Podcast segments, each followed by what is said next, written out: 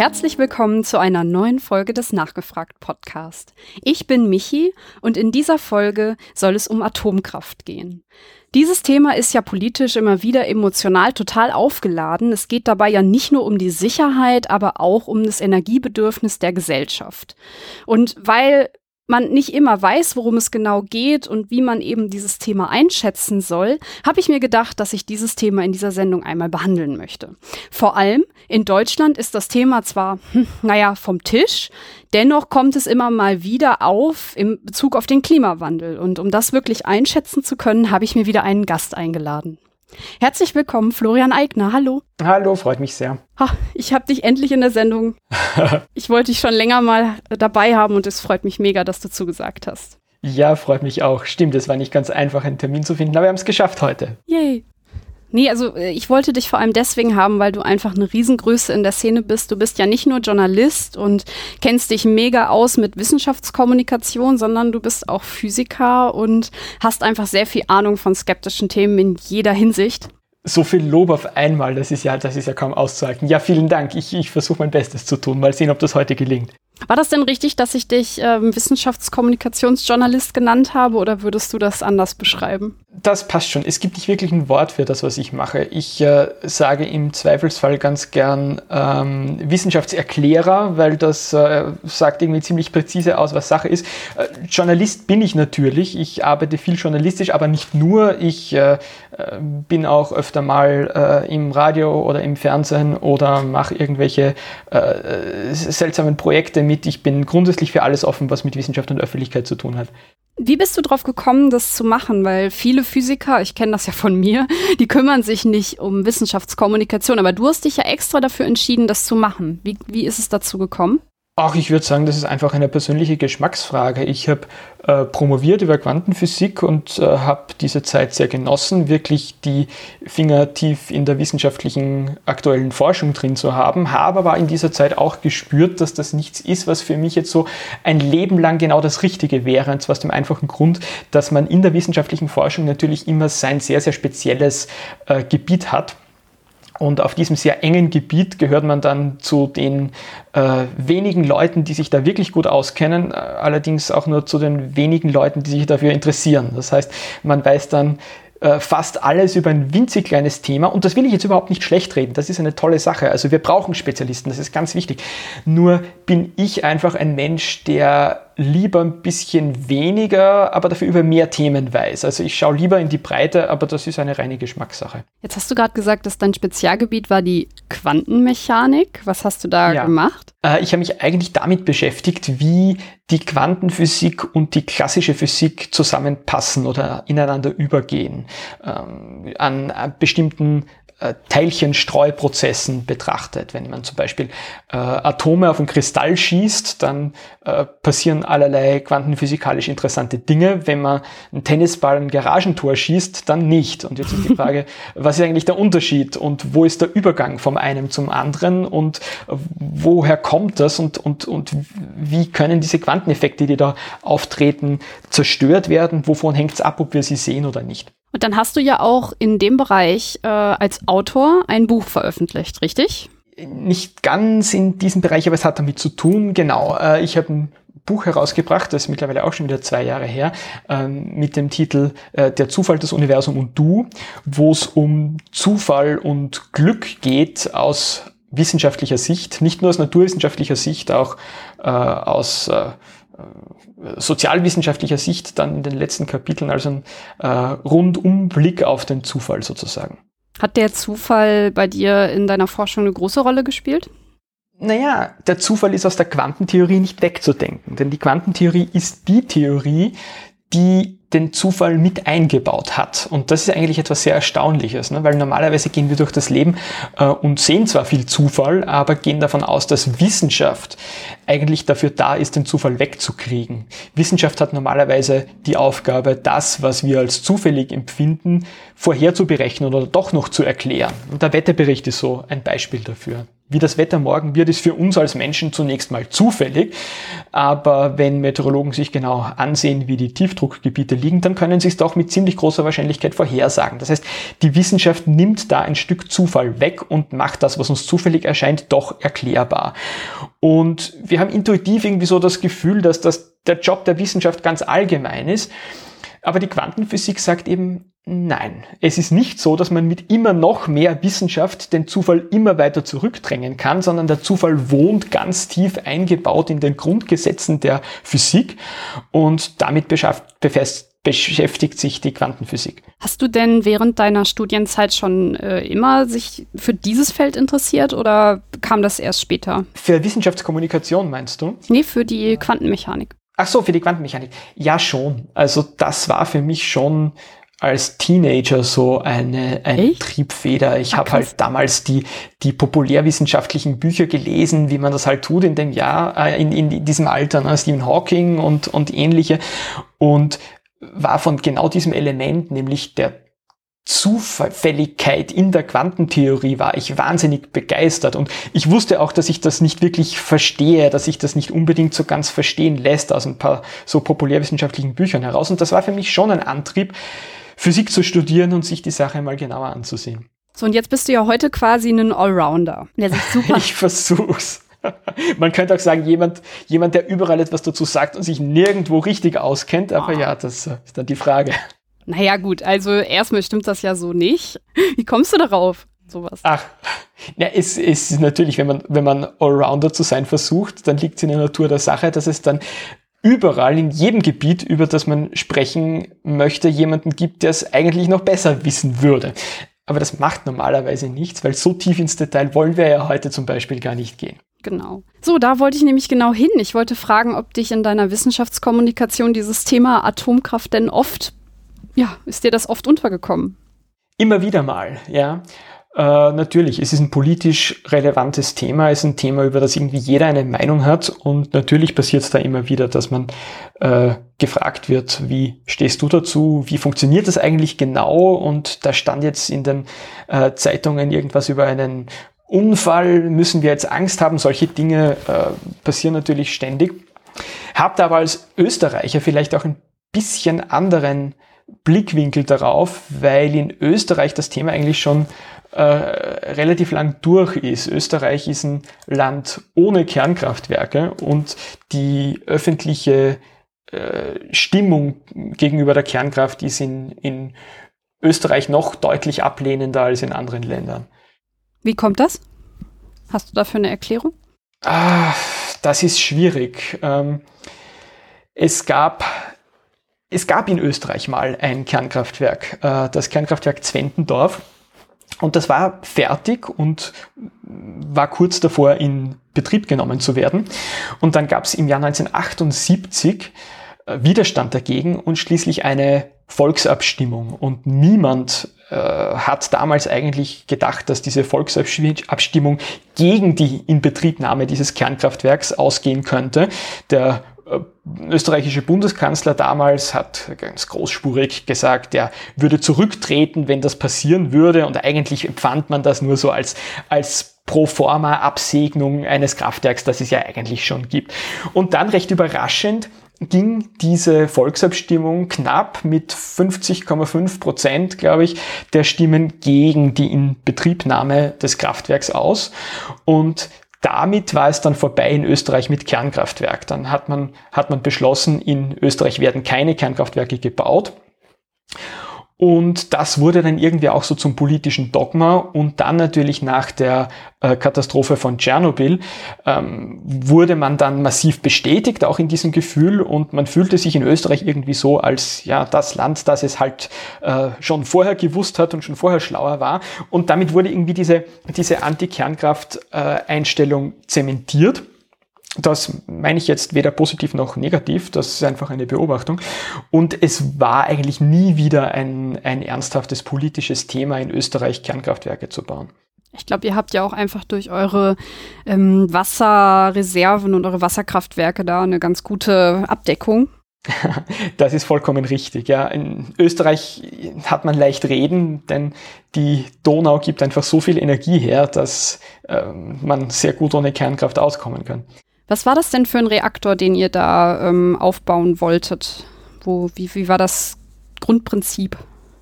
Ich kann jetzt keine technischen äh, Details über, über dieses Kernkraftwerk sagen. Es war ein Siedewasserreaktor, glaube ich, äh, mit so äh, mittlerer Größe, also irgendwo zwischen einem halben und einem ganzen Gigawatt.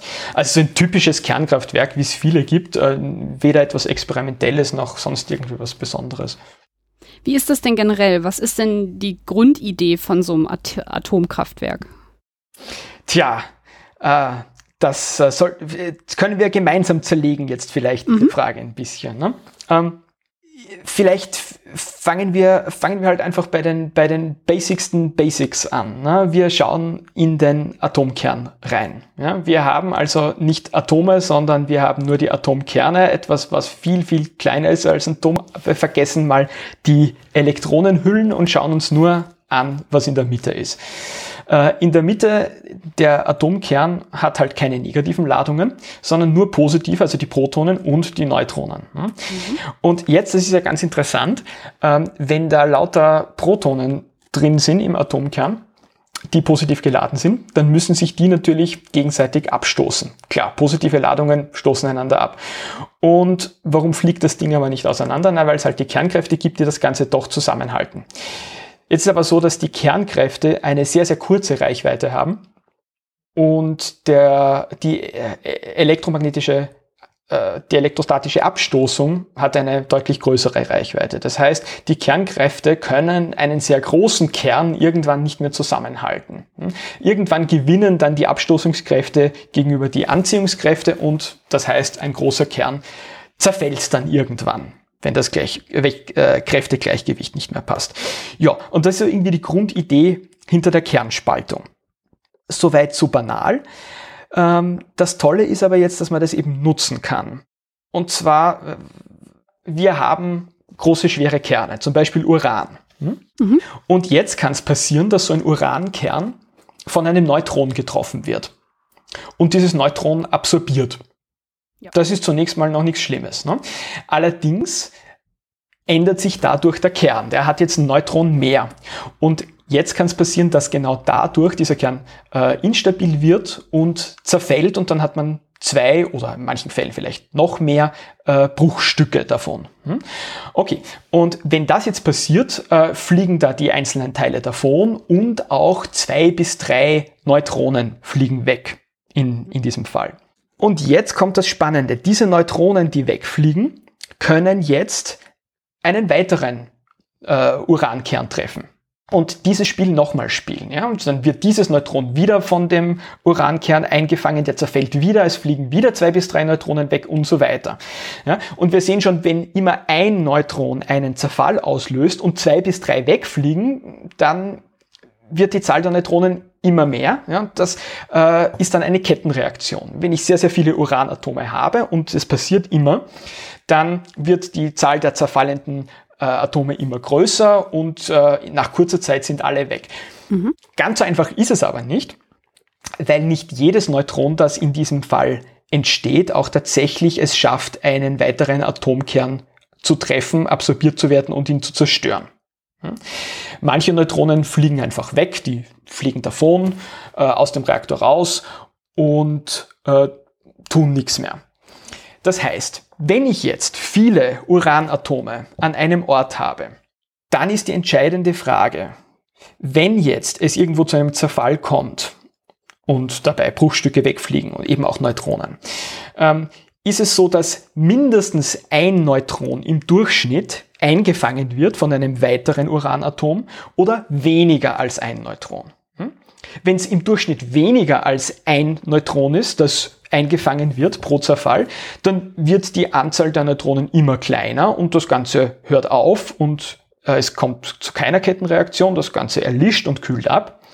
Wenn aber im Durchschnitt ein Neutron oder ein bisschen mehr als ein Neutron äh, eingefangen wird pro Zerfall, dann steigt die Zahl der Zerfälle im, mit der Zeit an, bis einfach der ganze äh, Uranbrennstoff weg ist. Das ist eine, eine Kettenreaktion. Äh, das heißt, und, und ob das passiert oder nicht, hängt jetzt von mehreren Faktoren ab. Es hängt mal davon ab, wie viele Uranatome haben wir hier. Ja. Man spricht dann von der kritischen Masse, das ist die Menge, die man braucht, um eine Kettenreaktion in Gang zu halten.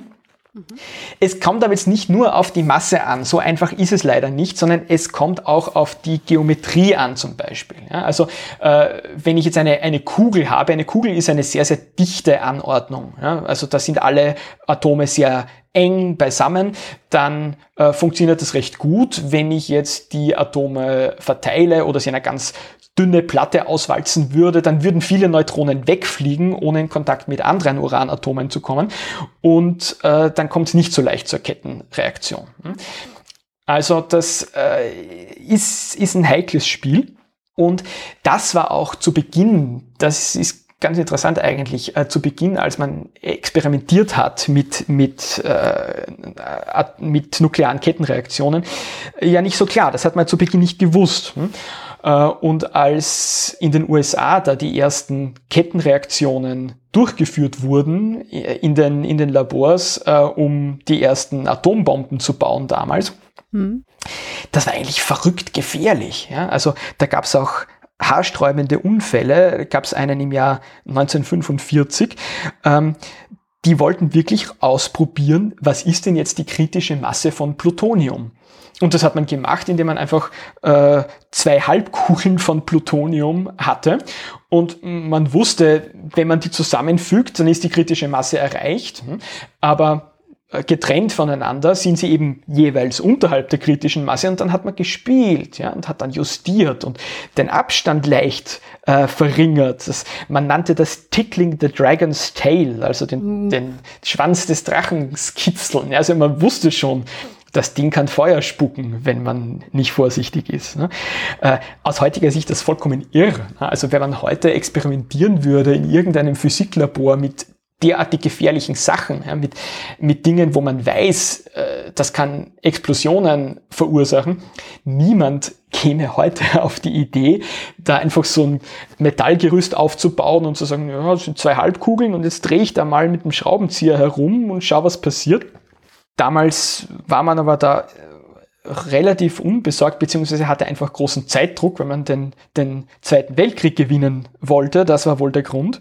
Und da gab es so den Fall des, des Harry äh, Daglian heißt er, ich bin nicht sicher, ob ich den Namen ganz richtig ausspreche, äh, der hat eben mit diesen Halbkugeln herumexperimentiert und hat rundherum dann Neutronenreflektoren aufgebaut. Ja, das sind, sind Materialien, die Neutronen, die rausfliegen aus dem System, wieder zurückschicken. Ja, also da wird mhm. auch die, die Kettenreaktion dann äh, erleichtert, wenn man das tut. Und das kann man sich wirklich so vorstellen wie Spiel mit Bausteinen. Ja?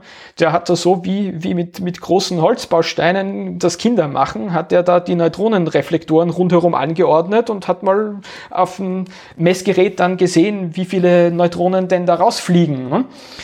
Und dann hat er irgendwann mal bemerkt, oh, wenn ich da jetzt diesen nächsten Reflektorbaustein auch noch dran setze, dann zeigt das Messgerät etwas an, was irgendwie nicht mehr schön ist.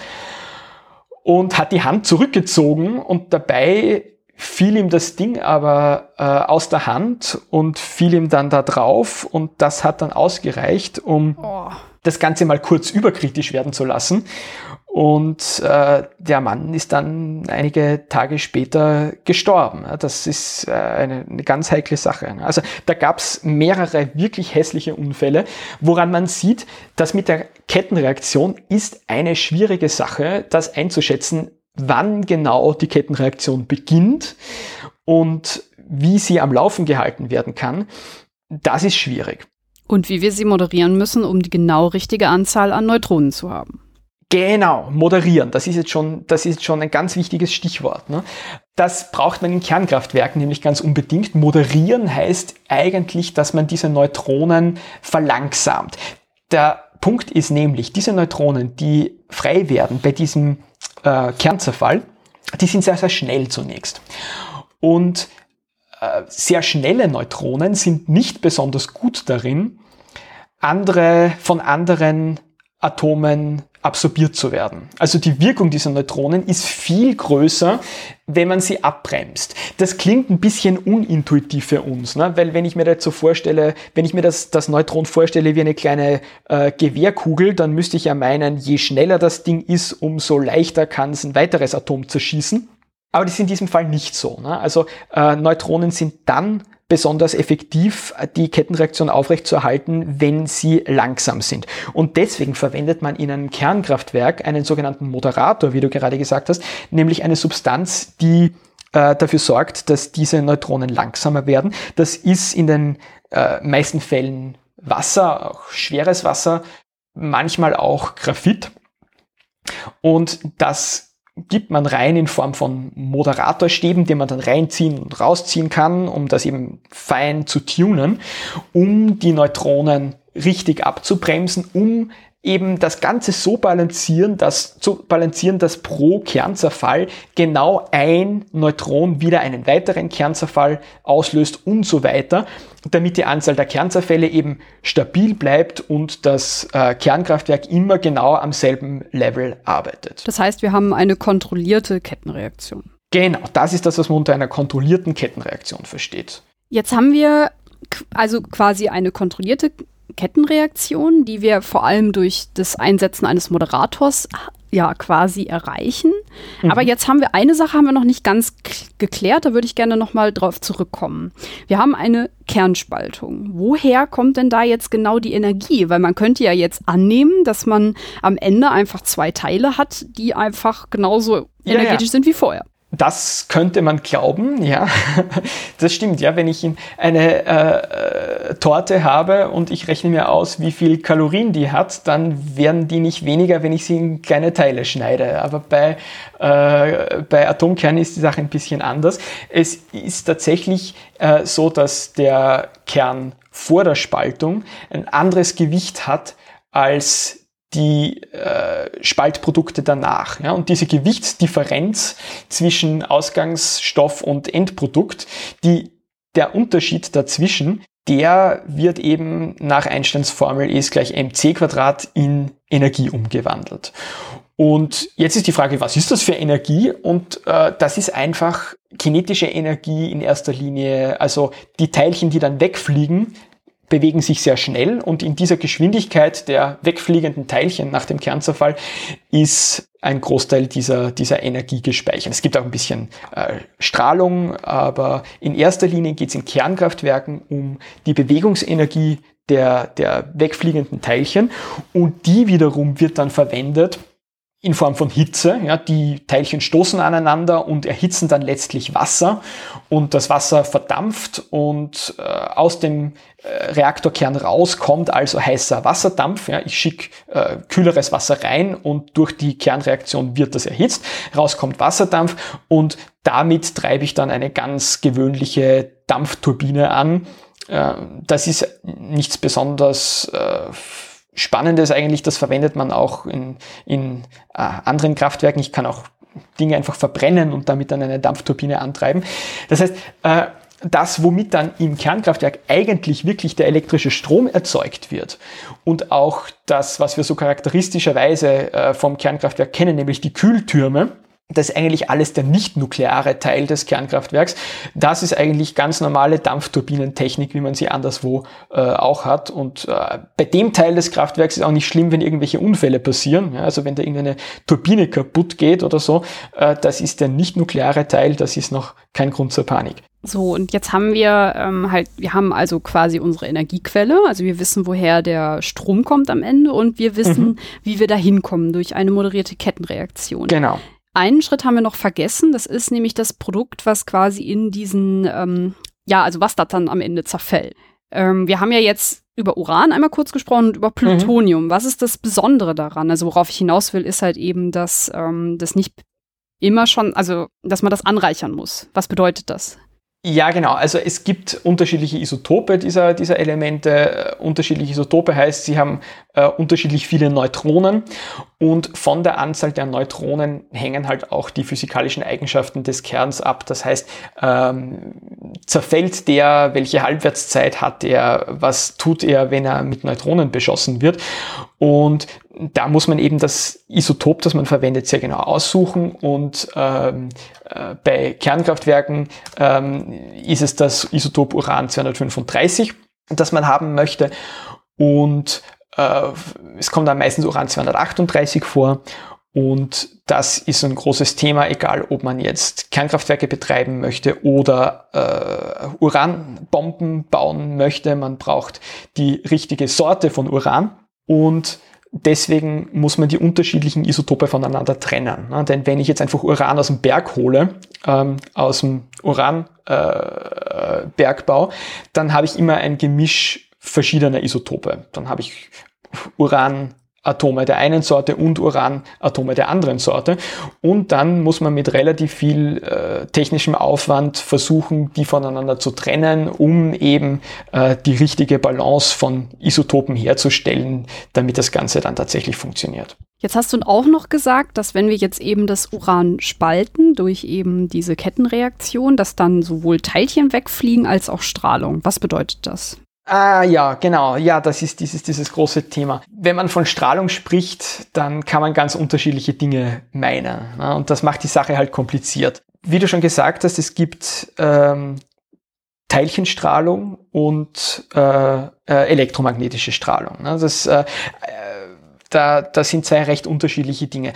Und Alpha, Beta, Gamma-Strahlung, das hört man immer. Gehen wir das mal einfach so der Reihe nach durch. Ne? Also Alpha-Strahlung, ähm, das sind Heliumkerne eigentlich. Also das sind zwei Protonen und zwei Neutronen. Ähm, und diese, diese äh, Partikel aus äh, vier Kernteilchen, die fliegen da irgendwo raus. Das ist Alpha-Strahlung. Ähm, Beta-Strahlung sind äh, Elektronen, ist auch eine, eine Teilchenstrahlung. Und die Gamma-Strahlung ist etwas anderes. Die Gamma-Strahlung ist eine elektromagnetische Strahlung, also im Wesentlichen so etwas wie Licht, nur in einem anderen Frequenzbereich. Also mhm. Also das, was wir als Licht sehen können, hat im ganz bestimmten Wellenlängenbereich einen sehr engen, aber es gibt elektromagnetische Strahlung auch noch in ganz anderen Wellenlängenbereichen, die wir nicht sehen können.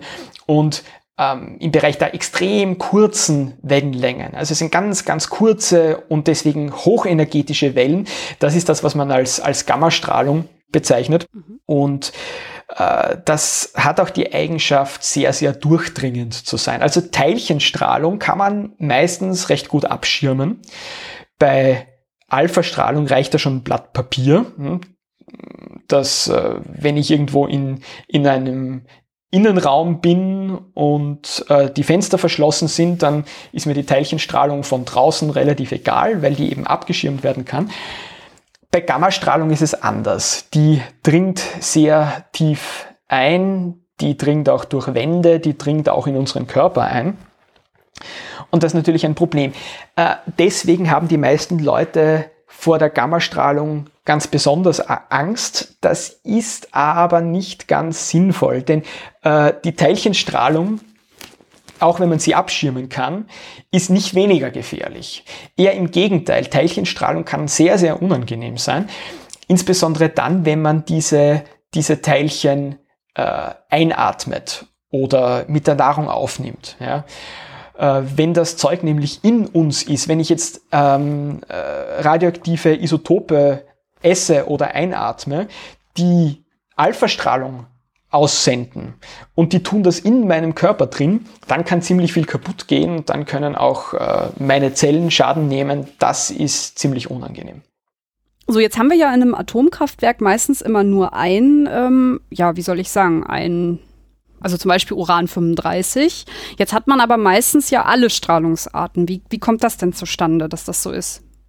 Ähm, naja, es äh, gibt natürlich radioaktive Zerfallsreihen, bei denen mehrere Elemente eine Rolle spielen. Also wenn ein äh, Atom zum Beispiel, wenn, wenn ein Kern Alpha-Strahlung aussendet, ja, dann wandelt es sich in etwas um. Das ist ein anderes Atom und das kann dann auch wieder zerfallen. Das kann dann wieder ein radioaktives Atom sein. Äh, und so kann eine ganze Kette entstehen von, von Schritten, die durchlaufen werden bis irgendwann mal etwas rauskommt, was stabil ist und nicht mehr zerfällt. Ja? Und alles, was jetzt auf dem Weg dorthin passiert ist, das können unterschiedliche Sorten von Strahlung sein. Das heißt aber auch, dass, äh, und jetzt wollte ich so ein bisschen schon zu dem Atommüll so hinaus, dass wenn mhm. ich jetzt. Uran 235 zerstrahle in einem Atomkraftwerk, dass es dann da nicht aufhört, sondern dass ich quasi, dass es eigentlich immer weitergeht und wir weiterhin ja. ein Problem haben am Ende genau, was übrig bleibt von den, von den Brennstäben, äh, ist ein Gemisch aus, aus verschiedenen äh, Atomsorten und, und Isotopen. Und die haben auch recht unterschiedliche Halbwertszeiten und äh, manche davon, äh, Cäsium zum Beispiel, haben die Eigenschaft, extrem langlebig zu sein. Und das ist die Frage, ob man das schlimm findet oder nicht, ne? weil einerseits äh, heißt langlebig, dass es nicht besonders intensiv strahlt. Ne? Denn würde es extrem intensiv strahlen, dann wären ja relativ schnell alle Atome weg und es gibt nichts mehr. Allerdings äh, heißt es auch, wenn etwas langlebig ist, dass es halt sehr, sehr lange und Sorgen bereiten wird. Und das ist wieder der Nachteil. Ne? Deswegen sind diese äh, langlebigen Spaltprodukte zwar jetzt akut nicht die schlimmsten, hm? Also wenn ich jetzt einen Meter daneben äh, stehen muss, dann ist es mir lieber das Zeug, das einen Meter neben mir ist, ist langlebig und nicht kurzlebig. Aber natürlich, äh, die langlebigen Isotope bringen uns technisch äh, ganz besondere Herausforderungen, denn wenn wir ein Material haben, das wirklich über äh, Hunderttausende oder Millionen Jahre aufbewahrt werden muss oder potenziell gefährlich sein kann für Lebewesen, dann kann heute niemand wirklich sagen, wie man das gewährleisten kann. Das ist halt diese, diese äh, ewige Diskussion über Atommüll, Endlagerung etc. Mhm. In Deutschland ist es so, dass wir bis 2020, das habe ich mal gelesen, das werde ich in den Shownotes auch verlinken, woher ich da meine Quelle habe, ähm, dass wir 10.000 Tonnen äh, radioaktives Material aus der Zeit, wo wir jetzt Atomkraftwerke betreiben, halt haben werden. Und wir haben in Deutschland, also ich weiß, ihr in Österreich, ihr seid da fein raus, aber wir haben leider das Problem, dass wir kein Endlager haben und dass bis heute es auch politisch da keine wirkliche Richtung gibt, wo man sagt, so okay, ähm, in Bayern oder sonst wo, da entscheiden wir uns aus physikalischer Sicht nicht für ein Endlager. Ich verstehe nicht ganz, warum würde man ein Endlager überhaupt haben wollen? Um eben diese Langzeitwirkung ähm, ja, also man möchte natürlich, dass der Atommüll keine Folgen mehr hat für die Umgebung. Das betrifft nicht nur die Natur, sondern auch die Menschen. Aber ein wichtiger Punkt ist das Grundwasser. Also mhm. Also wir haben ja jetzt in Deutschland, lagern wir ja viel in der Asse.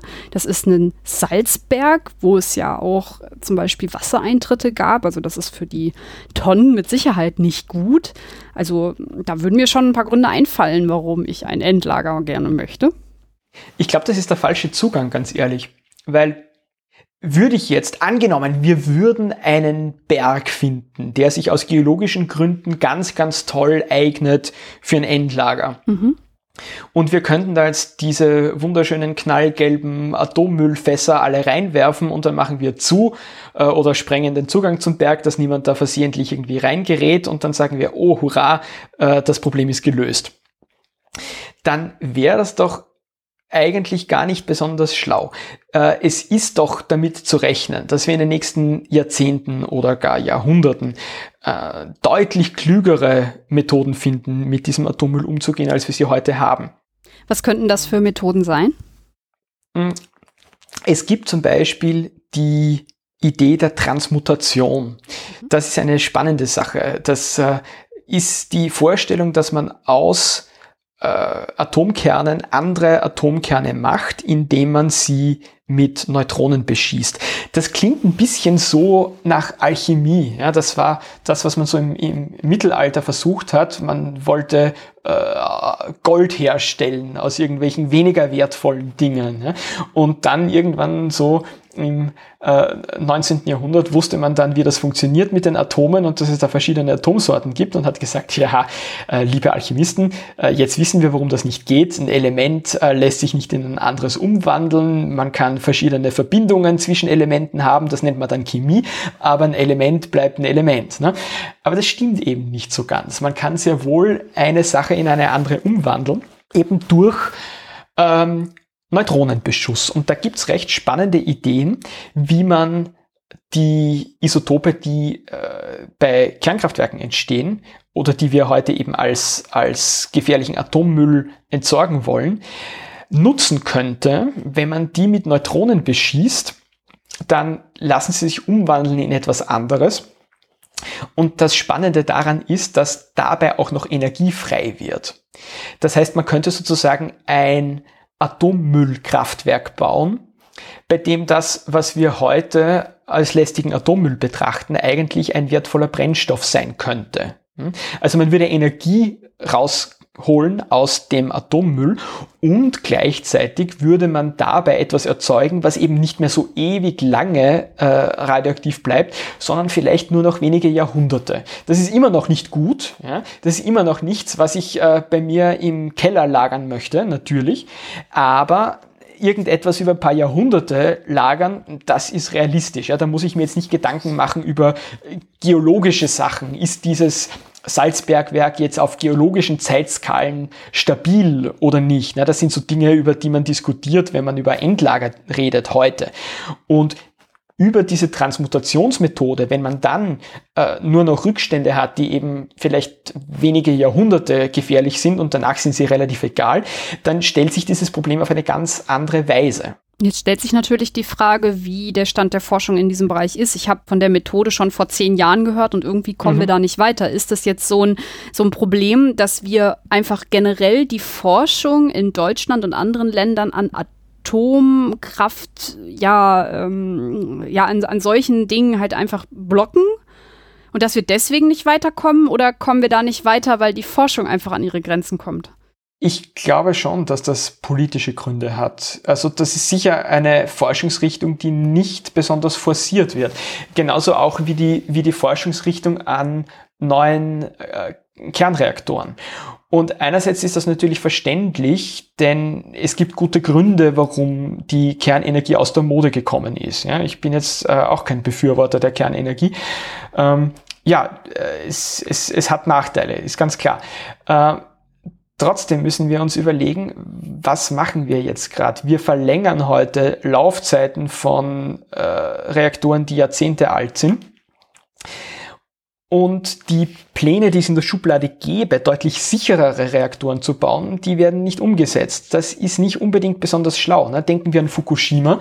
Das war ein Reaktor, der hätte eigentlich schon vom Netz gehen sollen. Ja, das war wirklich eine, eine alte Technologie und so mal ganz laienhaft gesagt, in Japan, ja, einer hochgradig äh, erdbebengefährdeten Gegend, einen äh, Atomreaktor zu bauen, der nicht tsunamisicher ist, wie man auf so eine Idee kommen kann, ist mir nicht ganz klar. Also das ist ja wirklich ausgeprägte Idiotie eigentlich. Ne?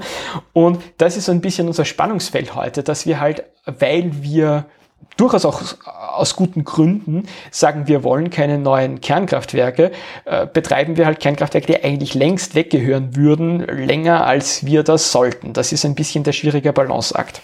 Wie würdest du denn sagen, können wir die Sicherheit ähm, einschätzen von ähm, Atomkraftwerken? Also wir hatten jetzt zwei sehr große Atomunfälle, das ist Tschernobyl, die sind beide heute auch schon äh, zur Sprache gekommen und Fukushima. Wie kann ich einschätzen, wie schlimm so ein Unfall ist, als Laie? Hm. Oh, das, das ist eine, eine wichtige und schwierige Frage. Und äh, ich habe mich selbst auch äh, oft schon damit beschäftigt und zwar aus dem einfachen Grund, weil man gerade für Tschernobyl so unglaublich unterschiedliche Zahlen liest. Mhm.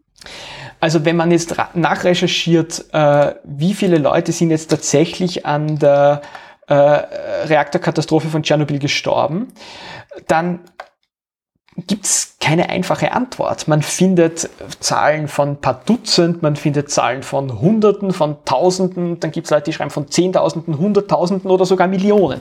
Also man kann sich eigentlich so ziemlich jede Zahl aussuchen, die einem gerade einfällt und man wird irgendjemanden finden, der sagt, ja, so viele Leute sind gestorben in Tschernobyl. Ne? Und die Frage ist, wie kann das sein? Denn das ist eigentlich eine Frage, von der man annehmen müsste, dass die äh, sauber definiert ist und wissenschaftlich klar beantwortet werden können sollte. Ne? Aber so einfach ist es eben nicht. Ähm, es gibt mal äh, Menschen, die direkt danach, unmittelbar nach Tschernobyl, äh, gestorben sind, weil sie zu viel radioaktive Strahlung abbekommen haben. Das waren Leute, die direkt dort am Gelände vor Ort waren, äh, äh, Arbeiter, die unmittelbar danach äh, ganz zu Beginn die schlimmsten äh, Aufräumungsarbeiten äh, erledigt haben. Da gab es wirklich schlimme Fälle von Menschen, die einfach so viel Radioaktivität abbekommen haben, dass sie äh, ja, dass die Wahrscheinlichkeit, dass ihnen etwas Schlimmes passiert, wirklich sehr groß war. Aber dann gibt es eben auch Personengruppen, bei denen die Sache sehr, sehr schwierig ist. Es gibt dann Leute, die dort in der Gegend gelebt haben, die auch abgesiedelt worden sind zu einem zu großer Zahl. Mhm. Es gab äh, viele Leute, die als Aufräumarbeiter ganz kurz hingeschickt wurden, die sogenannten Liquidatoren, die haben dort dann äh, aufgeräumt, nur für wenige Minuten teilweise und, und wurden dann wieder nach Hause geschickt. Und dann gibt's natürlich äh, noch viel größere Bevölkerungsgruppen der Menschen, die dort in der Ukraine, in Weißrussland, in benachbarten Ländern leben, nicht abgesiedelt wurden, weil man der Meinung war, so schlimm ist es dort nicht. Die haben natürlich auch ein bisschen was abbekommen. Und in weiterer Folge kann man die diese Personengruppe dann über die ganze Welt erstrecken. Auch wir in Mitteleuropa haben durch Tschernobyl ein bisschen erhöhte Strahlung abbekommen. Gut, was heißt das jetzt? Das ist extrem schwer zu sagen. Und um das zu beantworten, werfen wir vielleicht, wenn es okay ist, für dich ein bisschen Blick auf äh, natürliche radioaktive Strahlung. Ist das okay? Natürlich, also dann lernen wir jetzt mal zusammen, wie man Strahlung einschätzt. Das ist doch gut. ja, genau. Also, äh, eine ganz wesentliche Erkenntnis ist, Radioaktivität, radioaktive Strahlung, die bekommen wir nicht nur deswegen ab, weil es Kernkraftwerke gibt, weil es äh, Atombomben gab, sondern Radioaktivität ist auch etwas vollkommen Natürliches. Mhm. Also jeden Tag sind wir von Radioaktivität umgeben, äh, nicht weil der Mensch sich da irgendwo eingemischt hat, sondern weil die Natur einfach bis zu einem gewissen Grad radioaktiv ist. Ähm, es gibt Möglichkeiten, das zu messen. Man hat da eine sehr schöne physikalische Größe eingeführt, nämlich die Äquivalentdosis. Das gibt an, wie äh, schädlich radioaktive Strahlung für unseren Körper ist. Wir haben jetzt schon geklärt vorhin, es gibt unterschiedliche Arten von Strahlung, es gibt Teilchenstrahlung, es gibt elektromagnetische Strahlung. Ähm, die sind je nachdem, welche, von welcher Energie wir sprechen, unterschiedlich gefährlich und das wird alles mit berücksichtigt. Das kann man dann umrechnen in die Äquivalentdosis. Das ist eine Zahl, die angibt, wie gefährlich ist eine bestimmte Art der Strahlung für mich. Ja, gut. Woher kriegen wir jetzt aus rein natürlichen Gründen so eine Dosis ab? Na, das hat verschiedene Ursachen. Ähm, eine, von der kaum jemand weiß, seltsamerweise, die aber eigentlich sehr wichtig ist, ist Radon. Das ist ein radioaktives Gas, das äh, einfach aus dem, aus dem Boden äh, kommt, äh, je nach geologischem Untergrund. Das heißt, wenn man äh, sehr viel äh, Zeit verbringt in einem schlecht gelüfteten Kellerzimmer, dann kann es passieren, dass man relativ viel Radon abbekommt. Ähm, und das sind 1,2 Millisievert pro Jahr. Millisievert, das ist die äh, Einheit, in der man die Äquivalentdosis misst. Mhm. Ähm, okay, also das ist, das ist mal Radon, ist 1,2 Millisievert pro Jahr. Okay, dann gibt's noch radioaktive Bestandteile im Gestein, auf dem wir wohnen oder über das wir uns bewegen. Das sind nochmal ungefähr 0,5 Millisievert. Äh, 0,4 Millisievert bekommen wir ab nicht vom Gestein unter uns, sondern vom Himmel über uns. Das ist nämlich die kosmische Strahlung. Mhm. Also das sind in erster Linie Protonen, die von der Sonne auf uns geschossen werden. Ja, wir sind ständig einem kosmischen Teilchenbombardement ausgesetzt. Das äh, ist natürlich auch potenziell schädlich. Also nochmal 0,4 Millisievert pro Jahr. Und dann gibt's noch ungefähr 0,3 Millisievert pro Jahr, die wir auf ganz natürliche Weise durch Nahrung aufnehmen. Nicht, weil die Nahrung irgendwie radioaktiv bestrahlt worden wäre oder so etwas, sondern einfach, weil alles irgendwie zu einem minimalen Anteil radioaktive Isotope ähm, enthält. Insgesamt waren das jetzt 2,4 Millisievert pro Jahr. Das darf man jetzt nicht so ernst nehmen, die Zahl, weil die stark variieren kann. Zum Beispiel abhängig davon, ähm, wo man wohnt. Ich selbst bin im Norden Österreichs aufgewachsen, im Müllviertel auf Granitboden, der enthält relativ viel radioaktives Material. Das heißt, ich habe in meiner Kindheit und Jugend da äh, sicher deutlich mehr äh, Radioaktivität abbekommen als äh, Leute, die anderswo leben ist jetzt kein großes Problem. Ja. Niemand kommt auf die Idee, Leute aus solchen Gegenden zu evakuieren und abzusiedeln. Ähm, das ist alles noch im Rahmen, aber es, es, es variiert eben relativ stark. Ne. Ähm, jetzt gibt es auch noch andere Quellen von Radioaktivität, deren, denen wir uns aussetzen und ein großer Faktor ist hier äh, der Medizinbereich. Also eine Computertomographie zum Beispiel, die kann schon mal äh, eine äh, Strahlungsdosis von 8 Millisievert äh, nach sich ziehen. Hm? Also das ist jetzt zum Vergleich eben 2,4 ungefähr ist so das Natürliche, was man in einem Jahr abbekommt und Computertomographie mit 8 Millisievert ist dann doch äh, nochmal deutlich mehr. Äh, eine Mammographie ist deutlich weniger, ja, das ist vielleicht 0,4 Millisievert oder auch weniger. Ähm, also je nach diagnostischer Methode ist es recht unterschiedlich. Ein Zahnröntgen zum Beispiel hat auch noch viel kleinere Äquivalentdosis. Das ist sehr, sehr auf der harmlosen Seite. Ähm, aber prinzipiell sind wir eben der Meinung, dass solche medizinischen Maßnahmen sinnvoll sind, auch wenn sie eben ein bisschen äh, Strahlung mit sich bringen, auch wenn die Äquivalentdosis, die wir abbekommen, auf diese Weise erhöht wird und unser äh, Strahlendosiskonto sozusagen etwas dazu gebucht bekommt. Das nehmen wir in Kauf. Also das ist jetzt so die, die Orientierung. Ja? Also 2 Millisievert äh, natürlich, 8 Millisievert vielleicht, wenn man äh, im Krankenhaus sich irgendwie untersuchen lässt. Das sind so typische Werte.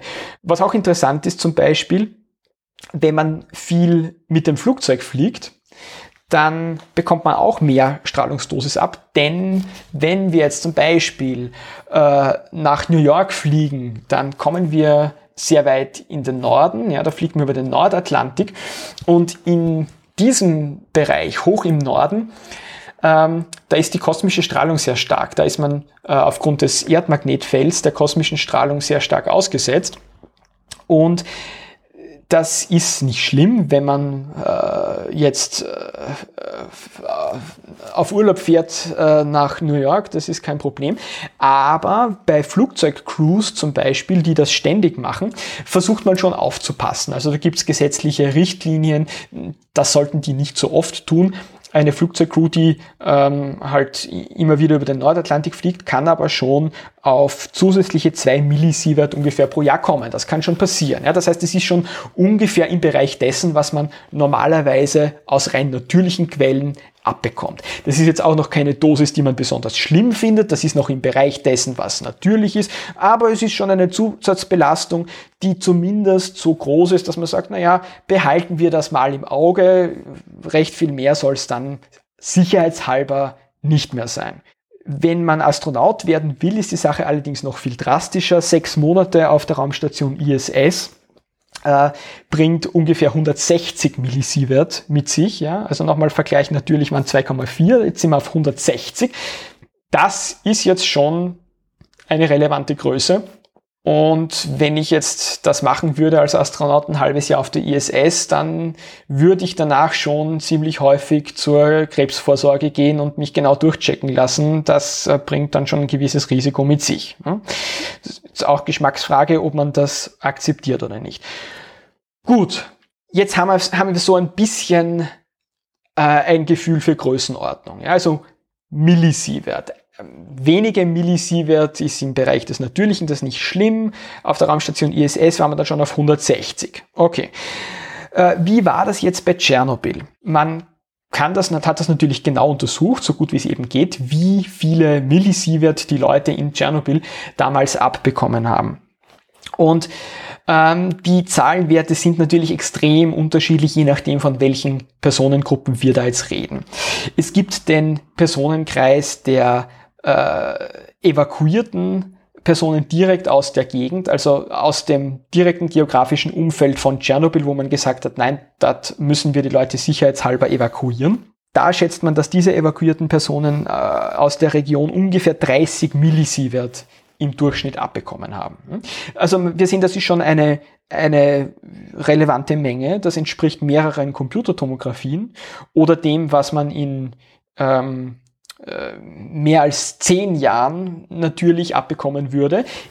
Ist aber jetzt noch immer diese Größenordnung oder halt eine Größenordnung drüber. Ja, ist noch immer unterhalb dessen, was man auf der Raumstation ISS abbekommt in einem halben Jahr zum Beispiel. Hm? Mhm. Die Liquidatoren, also die Aufräumarbeiter, die dann hingeschickt wurden und ganz kurz äh, aufgeräumt haben und dann wieder nach Hause geschickt worden, äh, die haben ungefähr 100 Millisievert abbekommen. Hm?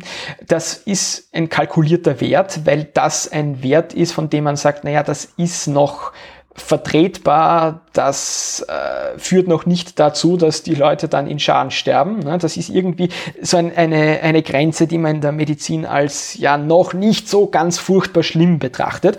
Und deswegen wurde das bewusst so gemacht, möglichst viele Leute hinschicken, äh, damit keiner von denen eine richtig große Dosis abbekommt, aber halt alle eine, die irgendwie mit Augen zudrücken noch verkraftbar ist. Ja. War eigentlich politisch gesehen nicht schlecht gemacht von der, äh, von der Administration damals. Ähm, eigentlich hat das ganz gut funktioniert. Ja. Ich weiß nicht, wie, wie man das im Westen gemanagt hätte. In der Sowjetunion ging es halt, dass man sagen konnte, ja, ihr Soldaten, ihr werdet da jetzt hingeschickt, keine Widerrede, ihr räumt dort auf und dann fahrt ihr wieder nach Hause. Äh, wie das bei einem analogen Unfall in den USA oder in Deutschland äh, funktioniert hätte, das weiß ich nicht. Das äh, wäre eine, eine spannende Sache. Okay, also 100 Millisievert die Liquidatoren. Natürlich gab es einzelne Menschen, Arbeiter am Werksgelände, Leute, die direkt bei der Katastrophe vor Ort waren, die noch deutlich mehr abbekommen haben. Da kann man die Zahlen aber nicht wirklich nennen. Was heißt das jetzt? Hm? Äh, die Frage ist ja jetzt eigentlich nicht, welche Zahlen kommen daraus, sondern die Frage ist, wie schädlich ist das jetzt wirklich für die Gesundheit? Und da muss man unterscheiden. Ähm, man weiß einigermaßen gut, welche Auswirkungen extrem hohe Strahlungsdosen auf die Gesundheit haben. Und das weiß man von ganz besonders tragischen Fall, nämlich von den äh, Atombombenabwürfen in Hiroshima und Nagasaki, wo richtig viele Leute gestorben sind und richtig viele Leute ganz gewaltige Strahlendosen abbekommen haben. Was ja quasi ein geplanter Atomunfall ist, also wo eine Kettenreaktion, Sozusagen, genau. wo eine genau. Kettenreaktion einfach außer Rand und Band gegangen ist. Nur um das nochmal kurz abzugrenzen, was das ist im Vergleich zur Atomkraft. Genau, ja. Äh, also das war auch Uran im einen Fall, im anderen Fall Plutonium. Äh, unkontrollierte Kettenreaktion, da spiele ich dann nicht mehr rum mit irgendwelchen Moderatorstäben oder so etwas, sondern will ich einfach, dass das ganze Zeug äh, sich, sich spaltet, möglichst äh, vollständig und mit möglichst viel Energiefreisetzung.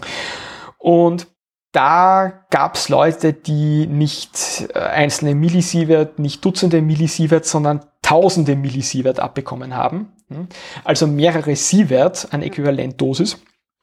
Und ähm, daraus weiß man auch, was die LD50 ist, die letale Dosis, bei der 50 Prozent der Menschen sterben. Das ist so ein Begriff, den man in der Toxikologie auch gerne verwendet. Ja, wenn ich jetzt eine giftige Substanz habe, dann frage ich, na, wie viel davon brauche ich, damit die Sterbewahrscheinlichkeit 50 Prozent ist, wenn man das äh, abbekommt.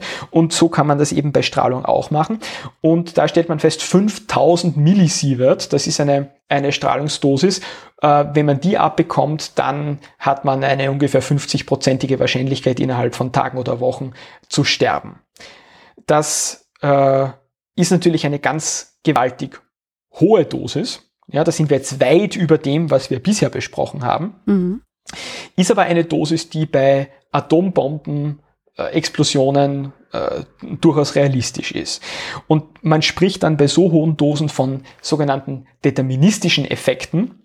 Das heißt, die Strahlung ist so stark, dass deterministisch unbedingt auf jeden Fall immer etwas Schlimmes passiert. Also es ist unvermeidlich, dass ich Strahlenkrankheit bekomme, wenn ich so einer hohen Strahlung ausgesetzt bin. Das heißt, die äh, Haut wird geschädigt, Haare fallen aus, es wird einem übel, es gibt eine ganze Menge von Symptomen, die auf, auf akute Strahlenerkrankung hindeuten. Und das ist in so einem Fall bei einer so hohen Dosis unvermeidlich, das hat ein jeder. Und ob man das dann eben überlebt oder nicht, ja, das äh, ist dann eben eine Frage der Wahrscheinlichkeit letztlich. Gut.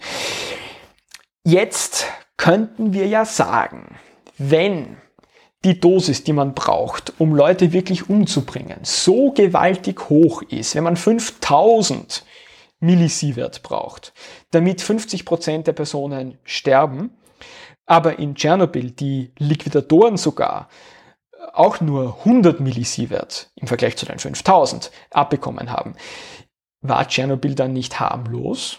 Hm? Wenn wir da jetzt zwei Größenordnungen unter dem sind, was äh, die, die letale Dosis ist, äh, kann man dann nicht sowieso sagen, ja, vergesst das doch, das ist doch alles Kinderkram. Das ist ein bisschen naheliegend, der Gedanke. Aber er ist eben falsch. Nein, das ist ganz und gar nicht harmlos, denn es gibt neben diesen deterministischen Effekten eben noch andere Effekte, die sogenannten stochastischen Effekte. Und da wird die Sache jetzt kompliziert. Denn das Problem ist, auch wenn ich jetzt es mit einer Strahlendosis zu tun habe, die keine akuten Probleme hervorruft. Das heißt, mir wird nicht schlecht, mir fallen keine Haare aus, meiner Haut geht's gut, ich merke eigentlich gar nichts davon, kann es trotzdem sein, dass es schädliche Auswirkungen hat, ähm, weil eben radioaktive Strahlung Krebs verursachen kann. Das äh, wissen wir mittlerweile auch alle.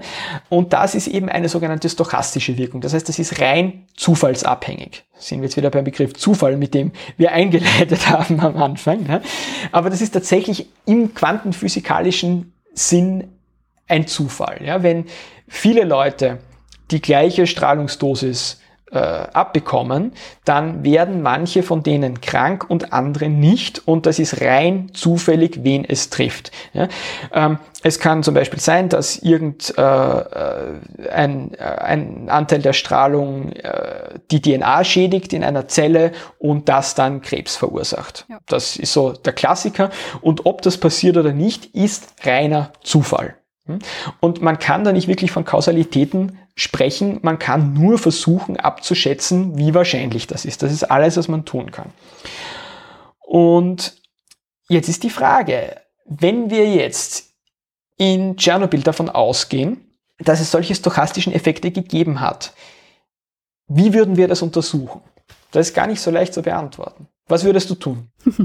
Ich würde mir gucken, wie die Krebsraten vorher waren und dann halt schauen, ob es einen Anstieg gab, zum Beispiel, was Ganz man genau. auch getan hat. Was man auch getan hat, das ist mal die aller äh, sinnvollste und äh, klügste Variante, die man machen kann. Und dazu gibt es natürlich unglaublich viel medizinische Literatur. Das wurde intensiv gemacht und immer wieder gemacht. Gibt aber leider ein Problem. Es gibt ja noch andere Faktoren, die dazu führen können, dass es einen Anstieg gibt. Oder halt eben, dass die Messverfahren besser wurden oder so. Deswegen ja, eine äh, direkte Kausalität haben wir ja trotzdem nicht. Das ist vollkommen richtig, genau. Was man bemerkt hat bei diesen Untersuchungen ist, es gab einen dramatischen Anstieg von äh, Schilddrüsenkrebs, besonders bei Kindern. Ja. Darüber lässt sich nicht streiten, das ist eindeutig.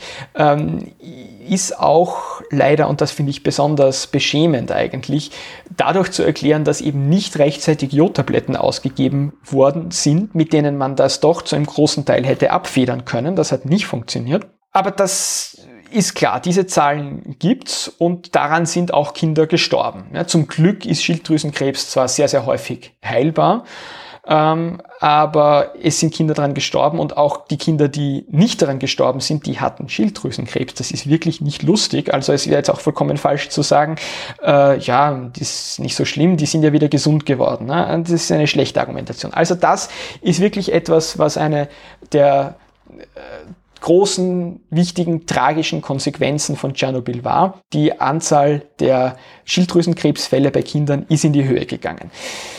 Das Erstaunliche äh, für die meisten Leute, für mich zumindest, ist, dass andere Krebsarten nicht gestiegen sind in messbarem Ausmaß.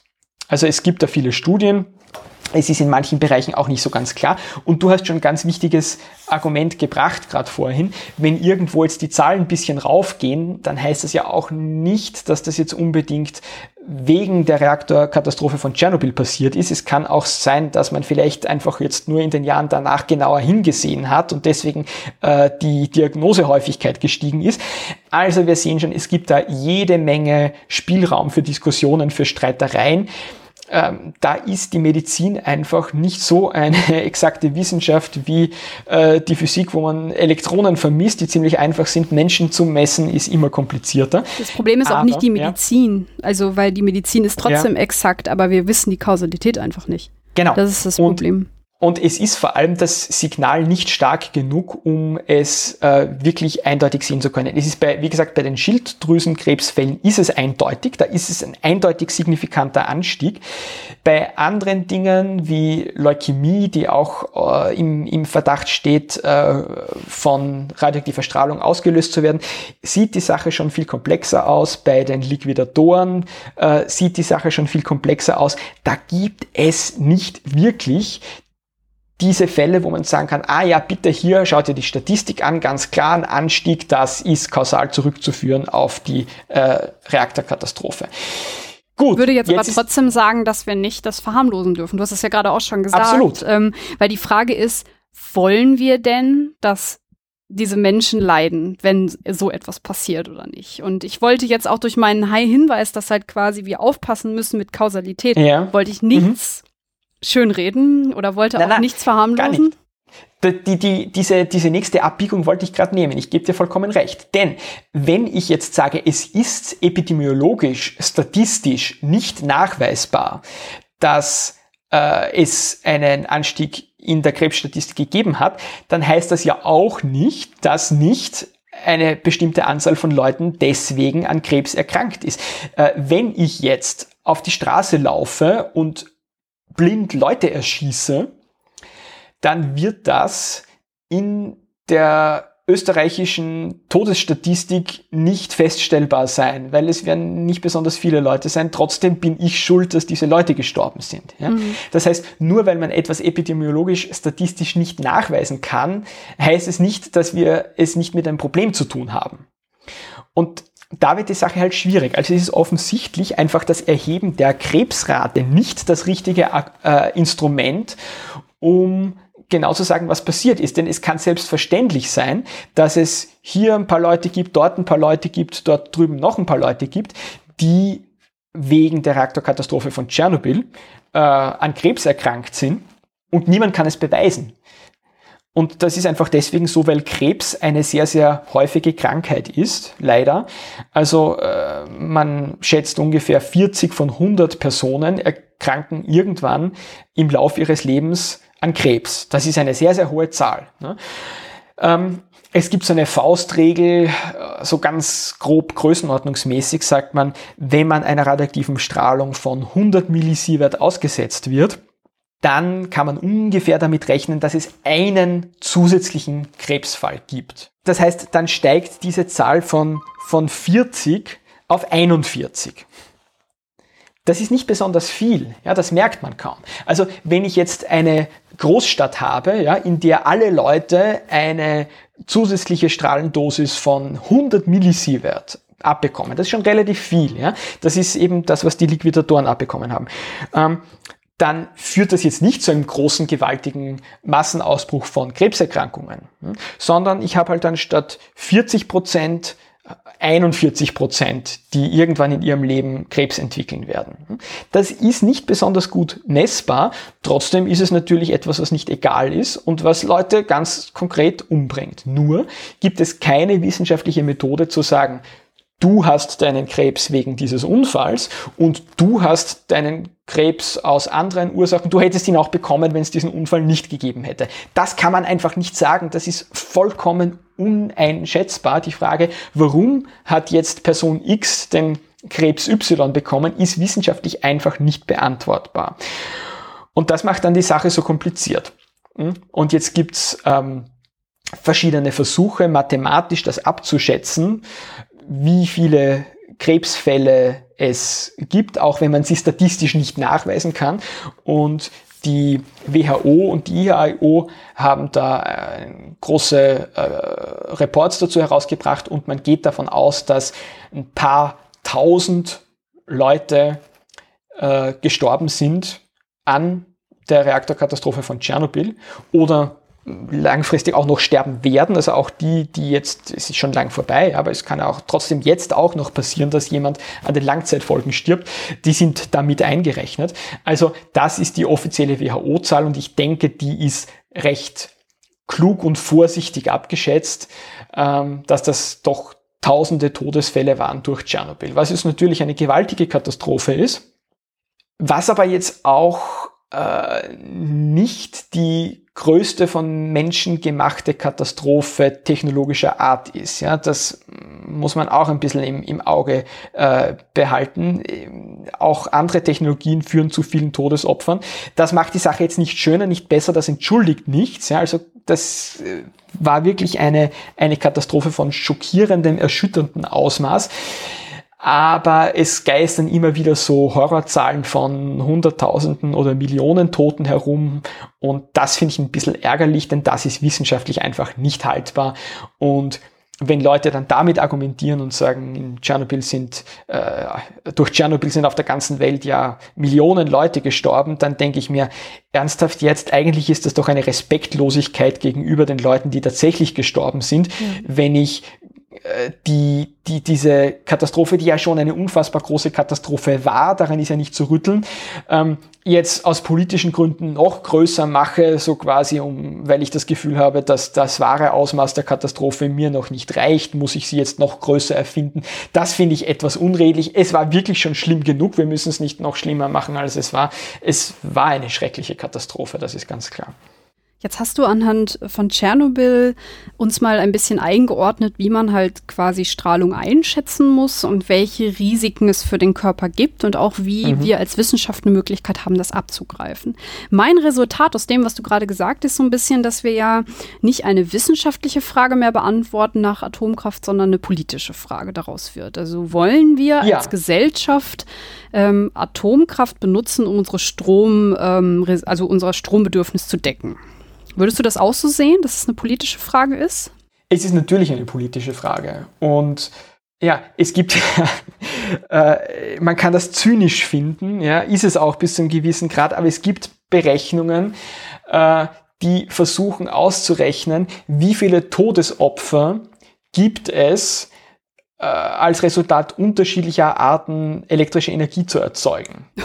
Okay. Weil natürlich auch bei, nicht nur bei der Kernenergie Leute sterben, sondern auch bei anderen Arten der Energieherstellung, ja, äh, also bei der äh, Stromerzeugung.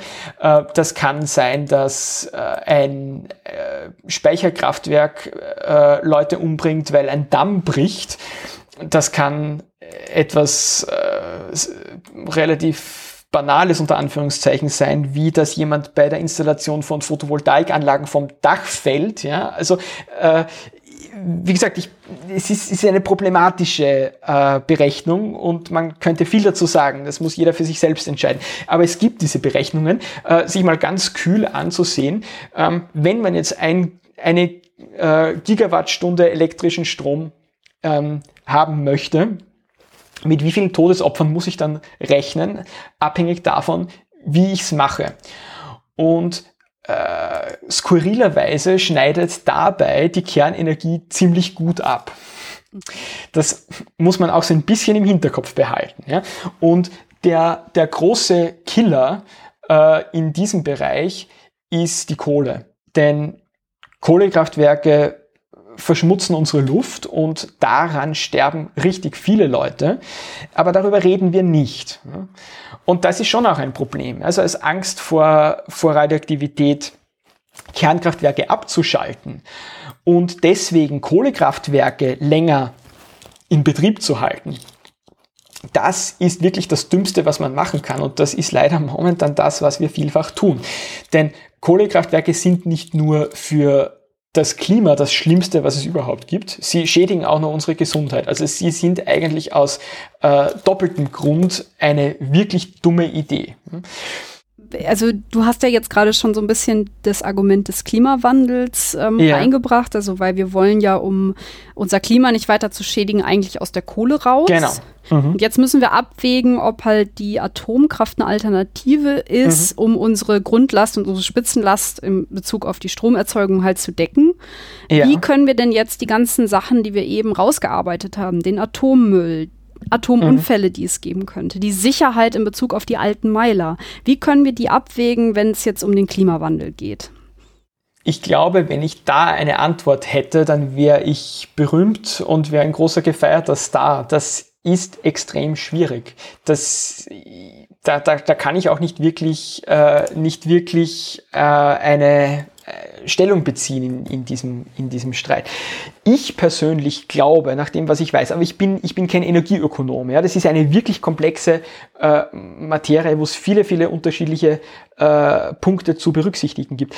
Ich glaube, dass wir Kernenergie eigentlich nicht brauchen, weil mittlerweile einfach die Photovoltaik so billig geworden ist, dass wenn ich jetzt, also wenn ich jetzt Tipps abgeben müsste, ja, wenn ich, wenn ich jetzt raten müsste, wie unsere Energieversorgung in, in 20 Jahren aussieht, dann würde ich darauf tippen, dass äh, Solar und Wind einfach eine gewisse Schwelle äh, durchbrechen, wo sie dann so billig werden und äh, so äh, so stark gewinnen, so allen anderen äh, Arten so, so stark überlegen sind, dass es eigentlich keinen Sinn mehr machen wird, irgendetwas anderes zu machen als Wind und, und Solar. Ja. Aber das ist jetzt ähm, meine Einschätzung nach dem, was ich weiß und ich bin kein Energieökonom. Wir wissen auch aus der Vergangenheit, da kann es immer wieder Überraschungen geben. Aber in den letzten Jahren ist gerade in der Photovoltaik viel passiert. Die ist viel, viel kostengünstiger, als sie früher war und wird effizienter. Und äh, es, gibt auch, es gibt auch noch viele neue Ideen, die man da äh, nutzen kann, um weiter zu optimieren. So dass ich der Meinung bin, dass wir hier noch sehr viel rausholen können. Und ich kann mir gut vorstellen, dass Kernenergie dann einfach auch kein Thema mehr ist, weil Kernenergie doch relativ teuer ist, alles in, in allem gerechnet. Genau, das wäre jetzt so ein bisschen mein Argument gewesen. Also ja. man unterschätzt es total, wie teuer so ein Atommeiler ist. Also ist auch nicht wirklich seriös auszurechnen in Wahrheit. Ja? Äh, also wenn 100 verschiedene äh, Wissenschaftler versuchen, das auszurechnen, kommen sie auf 100 verschiedene Ergebnisse, weil äh, bis zum gewissen Grad diese Frage einfach nicht beantwortbar ist. Ne? Was mache ich jetzt mit potenziellen Unfällen? Wie viele wie viel Geld muss ich beiseite legen äh, aus Versicherungsgründen? Wie preise ich ein, dass man das Zeug dann nachher auch wieder wegräumen muss? Das ist total schwierig. Ähm, aber auch hier muss man wieder vorsichtig sein. Das sind Gedanken, die gut und wichtig sind, aber wir haben die Angewohnheit, sie nur in der Diskussion über Kernenergie mit zu bedenken und bei anderen Technologien nicht. Das ist auch wieder nicht fair. Mhm. Es stimmt, dass es ein großes Problem ist, dass wir nicht sagen können, wer denn für Schäden bezahlt, wenn irgendwo wirklich mal etwas schief geht. Es ist ein großes Problem, dass wir, äh, wenn wir ein Kernkraftwerk haben, da eine Industrieanlage haben, die dann nach wenigen Jahrzehnten äh, nutzlos geworden ist und die man dann wieder äh, irgendwie äh, ja, für etwas äh, anderes verwenden möchte und sie dann abtragen muss um teures Geld oder, oder was auch sonst immer. Das sind Probleme. Nur, ähnliche Probleme haben wir in anderen Bereichen auch. Es redet nur niemand über Giftmüll zum Beispiel. Was ist mit hochtoxischen Dingen, die auch anfallen in unserer Industrie. Die haben keine Halbwertszeit von Millionen Jahren, sondern die bleiben für immer giftig. Die müssen wir auch irgendwo lagern. Darüber redet aber keiner. Über Atommüll reden viele Leute. Äh, über das Problem, dass Kernkraftwerke dann äh, abgetragen werden müssen, dass dann vielleicht das Erdreich verstrahlt ist oder was auch immer, das ist im kollektiven Bewusstsein tief drin. Dass bei vielen anderen Industrieanlagen das auch so ist oder dass andere Industrien äh, ähnliche äh, Konsequenzen haben, zum Beispiel die Baumwollindustrie in Usbekistan äh, fällt mir da ein und der Aralsee, ja, ist eine gewaltige ökologische Katastrophe, wo eine viel größere Fläche noch verloren gegangen ist als äh, bei, bei allen Kernkraftwerken, die wir haben. Darüber wird wenig diskutiert. Das eine schließt das andere nicht aus. Wir können ja sagen, dass wir einen ökologischeren Umgang auch in diesen Bereichen wollen. Absolut. Man kann ja trotzdem sagen, dass beim Atomstrom wir den Ausstieg aufgrund der vielen Argumente, die wir jetzt ja auch mhm. schon hatten, das muss ja dann auch jeder Hörer für sich abwägen. Wir haben ja ein paar Sachen genannt, die halt ähm, dafür sprechen. Also ähm, du hast das ja genau ausgeführt und halt auch viel, was dagegen spricht. Und das muss man jetzt abwägen. Du hast völlig recht. Und das ist auch ganz entscheidend, wenn man jetzt mit dem Finger auf andere Industrien Industrien zeigt und sagt, aber die machen auch schlimme Dinge, dann macht das ja auch die Kernenergie nicht besser. Ja? Ja. Dann macht das die Probleme, die die Kernenergie mit sich bringt, um nichts leichter zu lösen. Also ich will jetzt die Kernenergie damit auch überhaupt nicht verteidigen. Es gibt wirklich, wie du gesagt hast, gute Argumente dagegen und ich bin auch selbst, wie gesagt, der Meinung, dass wir sie nicht brauchen. Ähm, ich tue mir nur immer ein bisschen schwer, wenn man gewisse Dinge der Kernenergie vorwirft, die man anderen äh, Industrien nicht vorwirft. Das, das ist nicht fair. Äh, aber wie gesagt, das ist jetzt, damit versuche ich eigentlich nur andere Industrien zu attackieren und nicht die Kernenergie freizusprechen von ihren Problemen. Ja, also ich versuche es jetzt in die, in die andere Richtung zu machen. Es ist ja auch und, wichtig, ja. dass wir drüber reden. Also, ähm, weil wir einfach als Menschheit, wir beuten ähm, insgesamt unsere Gesellschaft und unseren Planeten aus. Und da ist es halt nun mal wichtig, ja. dass wir auch in allen Bereichen unser heutiges Leben hinterfragen in den westlichen Gebieten. Also, im Grunde wolltest du das ja wahrscheinlich, ne? Genau, genau. Das ist, das ist der Punkt. Wir müssen einfach in allen Bereichen umdenken. Wir haben jetzt, glaube ich, kapiert in den letzten Jahrzehnten, dass wir hier wirklich auf dem falschen Kurs sind und, und eigentlich in allen unseren Lebensbereichen ein Umdenken einsetzen muss. Und der Bereich der Energie ist natürlich ein ganz gewichtiger. Ne? Wenn man jetzt einfach ansieht, äh, die CO2-Bilanz der Menschheit etwa, dann stellen wir fest, dass hier die Erzeugung von elektrischem Strom halt wirklich ein, einer der ganz, ganz großen Faktoren ist. Und das ist ja bis zu einem gewissen Grad auch eine gute Sache, denn das bedeutet, dass wenn wir hier ansetzen, wir auch mit einem Schlag wirklich viel bewirken können. Hm. Das sollte ja eigentlich auch ein bisschen Mut machen. Ne? Also wenn es uns gelingt, jetzt diese zwei großen Faktoren, nämlich äh, Stromerzeugung und Mobilität in den Griff zu bekommen und CO2-neutral zu machen, ja, dann hätten wir schon mal richtig viel gewonnen. Und es ist jetzt nicht so verrückt anzunehmen, dass uns das gelingen kann in den nächsten zehn Jahren, wenn wir uns wirklich stark bemühen. Hm. Das würde ich auch so sehen oder zumindest hoffe ich es. Ich habe immer noch so ein bisschen Zweifel in Bezug auf Stromerzeugung. Jetzt gehe ich da noch mal einmal kurz ins Detail, yeah. ähm, wenn es um die Grundlast geht. Also wir haben ja, wenn mhm. wir ähm, unser Strompool uns anschauen, gibt mhm. es halt die Spitzenlast. Also wenn jetzt halt zum Beispiel mittags alle auf einmal kochen oder so, das muss halt abgedeckt ja. werden und es gibt die genau. Grundlast mhm. ähm, und ähm, die halt eben quasi immer zur Verfügung stehen muss, äh, nachts auch. Und ähm, es gibt jetzt halt Energieformen, die grundlastfähig sind und andere, die es nicht sind. Zum Beispiel Photovoltaik ist schwierig, weil man das halt schlecht ja. speichern kann. Das heißt, ist nicht so grundlastfähig, wie es zum Beispiel andere andere große Kraftwerke sind. Dann gibt es noch mhm. diese Unterscheidung zwischen der Primärenergie, wo halt eben Heizung, Verkehr und Industrie drin sind und halt einfach unser Stromverbrauch. Und wir müssen jetzt halt quasi einen Pool bilden, wo wir all diese Probleme lösen. Und ich habe so ein bisschen Angst, dass gerade so Heizung und sowas mit den ökonomischen ähm, oh, Entschuldigung, ökologischen Alternativen Photovoltaik und Windkraft, mhm. dass das noch ein bisschen schwierig wird. Das ist natürlich die große Herausforderung, das ist völlig richtig. Allerdings ist die Kernenergie da jetzt auch nicht unbedingt das Optimale. Das ist ähm, richtig. Kernenergie ist zwar grundlastfähig im Sinn von, äh, dass ein Kernkraftwerk Strom liefert, hängt nicht vom Wetter ab. Aber ich kann nicht besonders schnell regulieren, wie viel Strom es erzeugt. Ich kann jetzt nicht plötzlich, wie du gesagt hast, zum Mittag, wenn die Leute äh, Essen kochen, dann die steigende Nachfrage kurzfristig bedienen. Das machen wir eher mit Gaskraftwerken, glaube ich. Oder vielleicht kennst du dich da besser aus als ich. Ich weiß nicht. Also Gas ist definitiv ja auch das, was alle jetzt anbringen, wenn man aus der Kohle und aus der Atomkraft raus will. Ja, und das macht mich auch nicht glücklich, denn Gas ist jetzt nicht so viel besser als Kohle. Also äh, jetzt so zu tun heute, als wäre die Zukunft äh, Gaskraftwerke, Entschuldigung, das kann doch niemand ernst meinen. Wir müssen weg vom CO2. Es nützt relativ wenig, wenn wir halt ein bisschen einen Teil des, der CO2-Emissionen äh, einsparen. Das, das interessiert niemanden. Das sollte uns gar nicht interessieren. Wir müssen auf Null und zwar rasch. Äh, also insofern Gaskraft äh, ist, ist Unfug. Kann jetzt natürlich noch einige Jahre äh, eine Übergangslösung sein. Wir können die nicht morgen alle abschalten, das ist schon klar. Aber die Zukunft kann das nicht sein.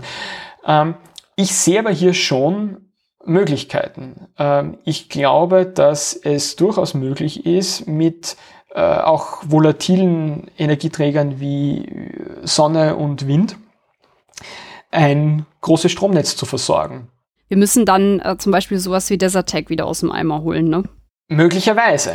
Ja, das ist eine, eine recht hübsche Idee, äh, in der Wüste äh, die Sonne zu nutzen und damit zum Beispiel Wasserstoff zu produzieren und den Wasserstoff dann nach äh, Europa zu holen oder vielleicht sogar eine gewaltige Hochspannungsleitung äh, aus der Sahara nach Mitteleuropa zu bauen oder so etwas. Ja, äh, vielleicht. Ich glaube aber nicht unbedingt, dass das dass das realistisch ist, zumindest nicht so schnell. Ich meine, wir wissen, wie, wie lang solche Projekte dauern. Das wird wahrscheinlich Jahrzehnte dauern, so viel Zeit haben wir gar nicht. Ich halte es eher für realistisch, dass unsere Stromversorgung einfach smarter wird, dass wir viele Industrieanlagen und vielleicht auch bei uns zu Hause Geräte haben werden, die äh, nicht einfach nur ein- und ausgeschaltet werden, sondern die sich nach äußeren Gegebenheiten richten. Und ich werde vielleicht dann ähm, in der Stahlerzeugung sagen, äh, wir wollen jetzt in den nächsten sechs Stunden diesen oder jenen Prozess starten. Wann ist es dann gut? Und dann wird es irgendwelche zentralen Steuerungseinrichtungen geben, die sagen, naja, so verläuft der Strompreis jetzt in den nächsten Stunden und wenn ihr Geld sparen wollt, dann macht's doch bitte jetzt oder so. Ne? Also äh, man kann da schon versuchen, äh, Angebot und Nachfrage eben auf kluge Weise über IT miteinander in Einklang zu bringen. Und da gibt's viel Forschung dazu. Es gibt auch viel Forschung über Speicherung von Energie, es gibt Power to Gas, es gibt natürlich auch das große Thema der, der Elektromobilität, die vielleicht auch dazu dienen könnte. Ne? Stellen wir uns vor, wir haben Millionen von Elektroautos, die 90 Prozent der Zeit nicht unterwegs sind, sondern am Netz hängen. Und stellen wir uns vor, wir haben ein smartes System, das äh, dort Energie reinfüttert und vielleicht auch sogar wieder rausholt. Und dann könnten die Autos, die Millionen Autos, die wir haben, insgesamt vielleicht zu einer riesengroßen, gewaltigen Batterie werden, mit der man wirklich äh, dann Schwankungen im Wetter gut ausgleichen kann. Also da gibt es schon Ideen, äh, die mich daran glauben lassen, dass es nicht unmöglich ist, aber es braucht sicher einiges an Anstrengung. Ja, also wir stellen fest, dass halt eben die Stromerzeugung ist unser großes Thema, also sowohl in der Mobilität, wie du es ja gerade ausgeführt hast, aber auch generell im Stromverbrauch. Und die Frage, ob Atomkraft da eine Rolle spielt oder nicht, ist wirklich kompliziert und ist im Ende eine politische Frage. So ist es, ja. Es hat am Ende, sicherlich haben Länder wie Frankreich, also zum Beispiel Frankreich setzt ja noch sehr stark auf Atomkraft, ähm, die haben Gründe, das zu tun. Die haben wir ja auch rausgearbeitet, also zum Beispiel, dass wir sagen, okay, welche Rolle spielt Kohle und kann man die äh, Stromerzeugung von Kohle ersetzen durch Atomkraft? Ist halt sicherlich ein valides Argument. Es gibt aber auch Gründe, warum man Atomkraft vielleicht nicht möchte. Das ist nicht nur der Müll, das ist die Radioaktivität, das ist, was ist in einem Unfallszenario, mhm. wie viele Leute können da sterben. Und das muss man jetzt abwägen. Und ich hoffe, dass wir in der Diskussion ein bisschen, einen, ja, wie soll ich sagen, den Hörern ein klein wenig Argumente an die Hand gegeben haben. Na, ich hoffe auch. Haben wir denn jetzt noch einen Aspekt vergessen, den wir noch durchgehen müssen? Nee, ich habe so ein Stichwortzettel und da sind wir alles durch, was da drauf steht. Gut, ich weiß, dass es wirklich ein schweres Thema ist und ähm, ich glaube, wir haben die meisten Punkte in der Tat auch abgearbeitet. Ja, also ich glaube, das Resümee kann nur sein, Kernenergie hat gewaltige Nachteile. Ich glaube, da sind wir uns alle einig. Ähm, ob wir ihr positiv gegenüberstehen oder negativ ist letztlich eine, eine schwierige politische Frage. Man soll auf jeden Fall mit rationalem Blick darauf gehen und nicht emotional. Ich persönlich glaube nicht, dass die Kernenergie wirklich die Zukunft ist. Ich auch nicht. Wenn ich die Wahl habe, jetzt momentan hier und heute zwischen Kernkraftwerken und Kohlekraftwerken, sind mir Kernkraftwerke immer noch lieber. Aber langfristig, glaube ich, muss und wird die Zukunft der Stromerzeugung eine andere, eine nachhaltige sein. Mhm. Sehe ich übrigens genauso. Ich muss sagen, was mich noch, was ich gerne ergänzen möchte zu deiner Zusammenfassung, ist, dass ich extrem dagegen bin, diese alten Meiler weiter zu betreiben. Also du sagst jetzt für den Übergang vielleicht eine ganz gute, aber ähm, das ist, finde ich, wirklich schwierig. Du hast es am Anfang ja auch schon einmal ausgeführt. Ja, ja, das sehe ich genauso. Äh, es gäbe Möglichkeiten, neue Meiler zu bauen, die inhärent sicher sind, ja, also in der es gar nicht zu einer äh, unkontrollierten Kettenreaktion kommen kann. Es gibt da wirklich kluge Ideen und, und Technologien, die viel, viel besser sind als die, die wir heute verwenden. Ich habe auch eben diese Transmutationsansätze äh, angesprochen, bei denen eigentlich Atommüll dann weiterverwertet wird und am Ende etwas rauskommt, was viel, viel harmloser ist als das, was heute produziert wird. Also es gäbe da wirklich Ideen, die viel klüger sind als das, was wir heute haben. Die Frage hier für mich ist in erster Linie, kann sich das finanziell lohnen?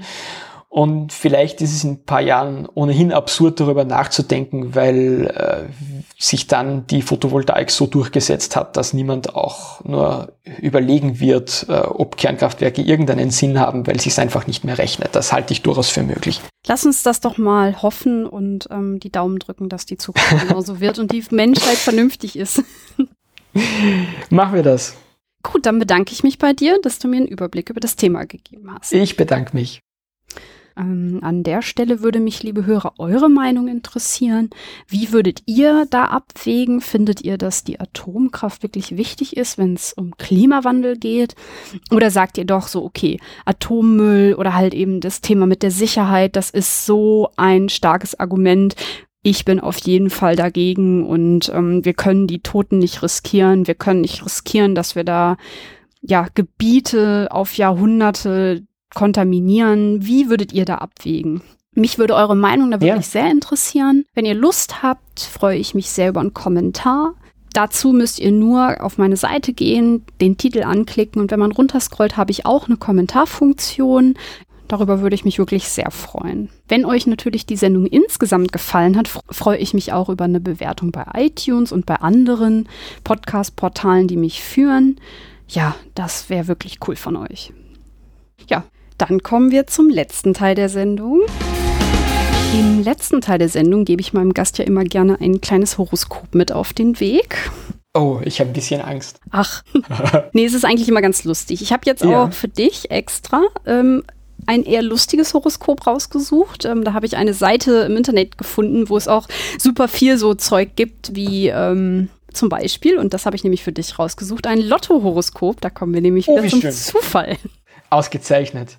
Magst du mir dein Sternzeichen sagen? Weißt du dein Sternzeichen überhaupt? Äh, doch, doch, doch. Ähm, ähm, Skorpion. Wieso wissen wir das eigentlich alle? Das frage ich Das mich. ist erstaunlich. Ja, es gibt ja diese Untersuchungen, dass äh, alle Leute ihr Sternzeichen wissen, aber nicht alle Leute ihre Blutgruppe. Das ist eigentlich schon ein bisschen traurig, oder?